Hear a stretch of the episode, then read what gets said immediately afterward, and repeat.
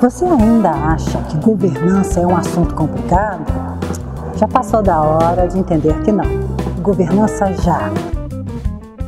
Se nós hoje percebemos de 100 negócios que nasciam, né, apenas 75%, né, 75% deles, se a gente pensando em, em empresas familiares, 75% deles morrem quando os herdeiros tomam conta. E apenas 5% chega na terceira geração. E para entender isso, é, é, dados atuais brasileiros, mas isso é um grande motivo por que nasceu governança, por que a gente começou a ver, porque a mortalidade de pequenos negócios é tanta no mundo inteiro que teve que alguém começar a estudar por que, que morre tanto, por que, que coisas tão bem montadas não, dá, não resistem. E a pandemia coloca em xeque esses dois momentos agora, principalmente empresas familiares, com fundador ainda presente, por exemplo, né? Ele começa a perceber, se eu for pego numa Covid, como é que fica a minha empresa? E muitas delas nem, conselho, nem, nem é, acordo de acionista tem, nada formalizado, não preparou o sucessor e a sobrevivência da família depende ali. É o primeiro processo, o processo da diluição de capital de controle. Como é que vai ser essa passagem transgeracional? O que a gente tem recebido, né? de pedido de, de consultoria, né, para organizar a estrutura de governança em empresas pequenas é grande demais, porque a turma começa a perceber o quanto isso agora passa a ter um significado maior, porque o cara percebe que pode não estar tá aqui amanhã.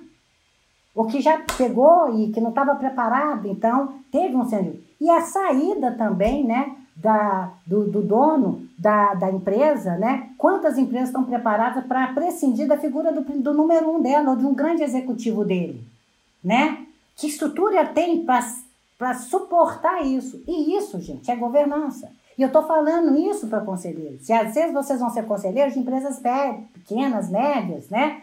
Vão estar tá aconselhando essas empresas e a gente tem que entender exatamente em que ponto desse momento crítico dessas pequenas e médias empresas para que a gente possa orientá-las no que tem. O que é bom, né? A boa notícia é que em cada ciclo de vida da empresa, em cada, dependendo de, de qualquer setor, você tem instrumentos de governança para facilitar isso aí.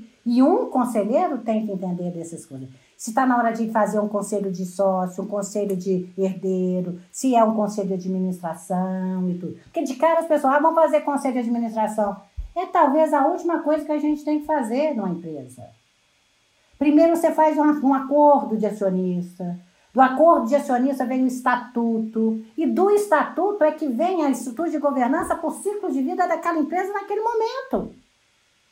Nada acontece, não é assim, você não parte do conselho de administração, você tem que ter um, um background anterior para que as coisas tenham alguma possibilidade de dar certo.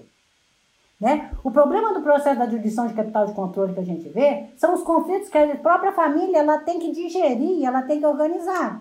E quando ela traz um executivo de fora para tomar conta do negócio, começam a exercer dentro da empresa outros, outros, outros interesses que não o do dono no dia a dia da empresa.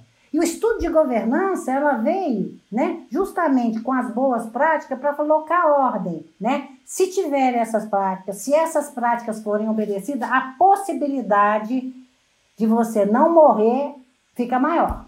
Não é que é a panaceia, ter, você vai não, mas a possibilidade, porque você joga isso, né, num determinado processo.